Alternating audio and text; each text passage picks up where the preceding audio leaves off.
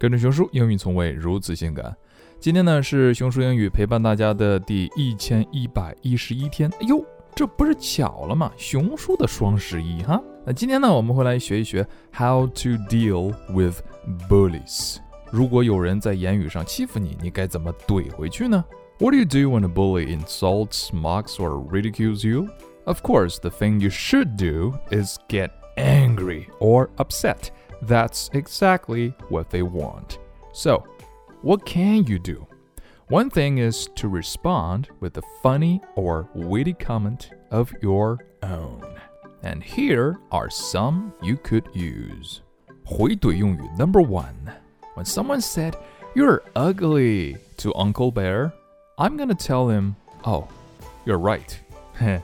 but you should say, Yes, but at least I'm pretty on the inside. Too bad you can't Photoshop an ugly personality. 至少我是心灵美呀，外表你可以拍个自拍，P 上个七七四十九天，但是内在你怎么 P 呀？Number two, when someone said, "Why don't you smile more?" to Uncle Bear, I usually answer, "Because you said I'm ugly." But you should say, "I do, but just not when you are around." If you could read my mind, you wouldn't be smiling. 哎，我是经常笑的呀，但是你在我身边我就不笑了呀。Hmm. You take my smile away. Number three, when someone said, How old are you? to you. Now remember, if you are a lady, don't answer this question. 在国外，尤其是女士啊，How old are you？这是一个隐私，所以你不要去回答。你可以说 Age really doesn't matter unless you're a cheese or wine. Don't you mean how young I am? 年龄不是问题，除非你是奶酪或者酒，酒还是老的好喝。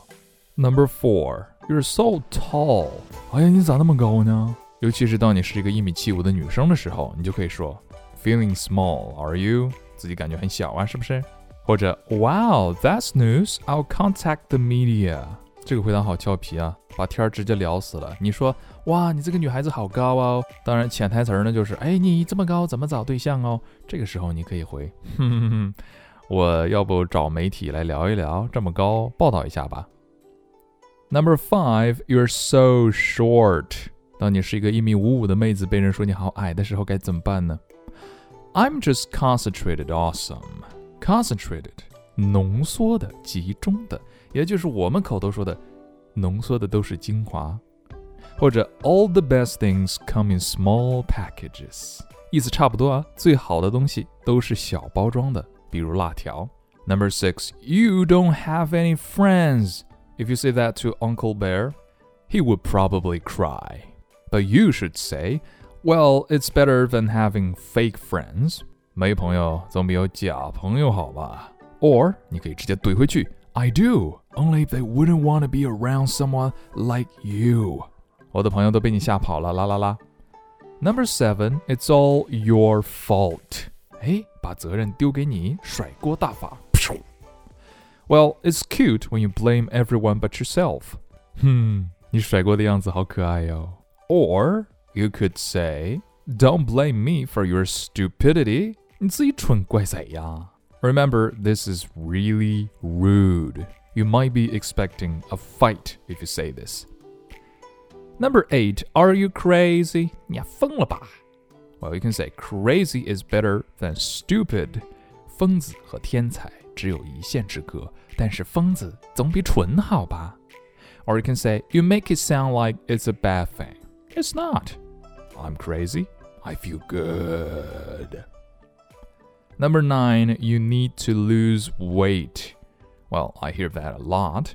Then you can say, God loved me so much, he decided to supersize me. 上帝造人的时候给我加料了，因为他爱我呀。It wouldn't be fair to all the fame people if I were this intelligent, funny, and slim. 这话好厉害啊！我已经这么聪明，这么有趣了。如果我再变得这么瘦的话，让那些瘦子该怎么办呢？哎呦，怼的好爽哦！ 不过建议大家呢，有些话还是放在心底，不要当人家面说出来。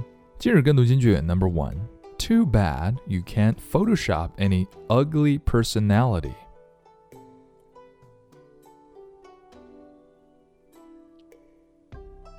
Number two, age really doesn't matter unless you're cheese or wine.